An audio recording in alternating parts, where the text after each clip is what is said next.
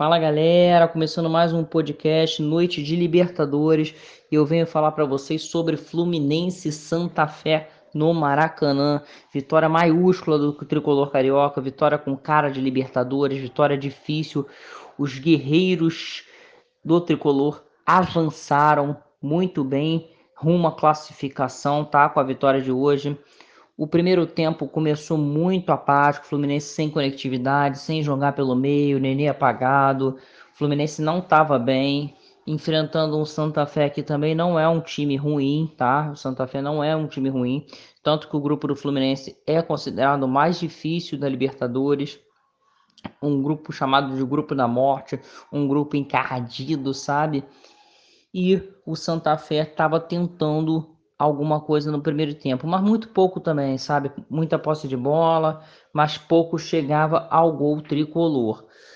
E o Fluminense mal, sem, sem chegar, a bola não chegava no Fred, Kaique não se aproximava. Eu vi um Fluminense muito sem competitividade na etapa inicial. Voltou para o segundo tempo com 0 a 0 resultado ruim para o tricolor das Laranjeiras, empatar em casa, empatar dentro do Maracanã e o Santa Fé continuava melhor, tanto que chegou ao gol do, ao gol do Marcos Felipe. Marcos Felipe fez uma defesaça, salvando o Flusão. Santa Fé melhor em campo. Durante 58 minutos, o Santa Fé foi melhor em campo. Tanto que aos 58 minutos abriu o placar com Jermes, Jemerson fazendo o primeiro gol do time colombiano, tá? Após o gol, só deu Fluminense. Após o gol do Santa Fé, só deu Fluminense, tá? É, dois minutos depois, Dom Frederico empatou o jogo. Fred, Fred, Fred, Fred neles.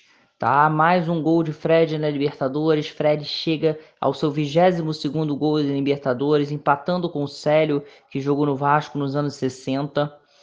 É, agora Fred é o terceiro maior artilheiro brasileiro em Libertadores, tá?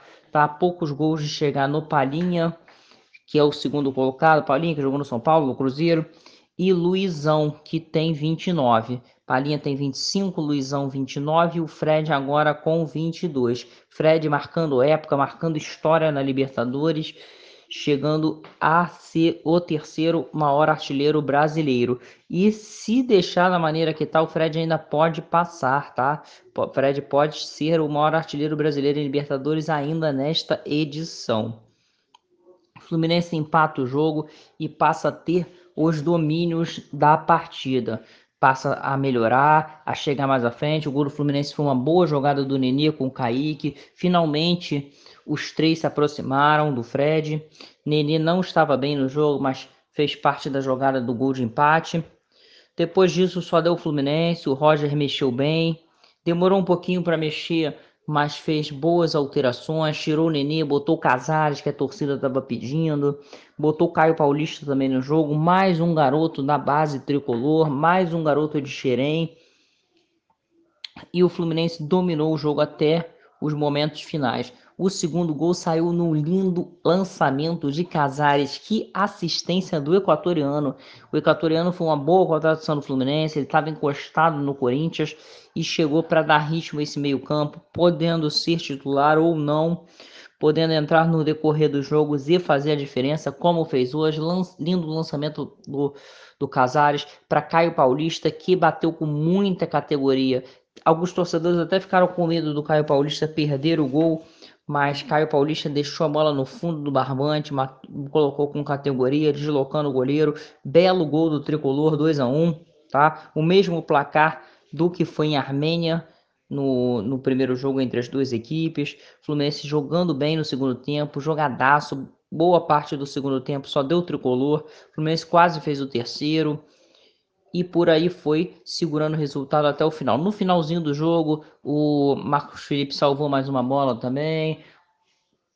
O Santa Fé tentou no abafa um empate, mas não conseguiu e ficou nisso. Fluminense 2, Santa Fé 1. Com isso, o tricolor carioca segue na liderança do grupo, vai a 8 pontos e ainda teve a ajuda do River Plate que empatou com o Júnior Barranquilha, tá? Ficou Júnior Barranquilla 1, River Plate também 1. Com esse resultado, o Fluminense só depende de um empate na semana que vem, no dia 18, também no Maracanã, contra o Júnior Barranquilla, para garantir sua classificação para as oitavas de final, não precisando esperar o último jogo contra o River em Buenos Aires. No último jogo só vai disputar o primeiro lugar. E é isso, tá? Fluminense 2, Santa Fé 1. O tricolor Tá de parabéns, vitória maiúscula, vitória com cara de Libertadores.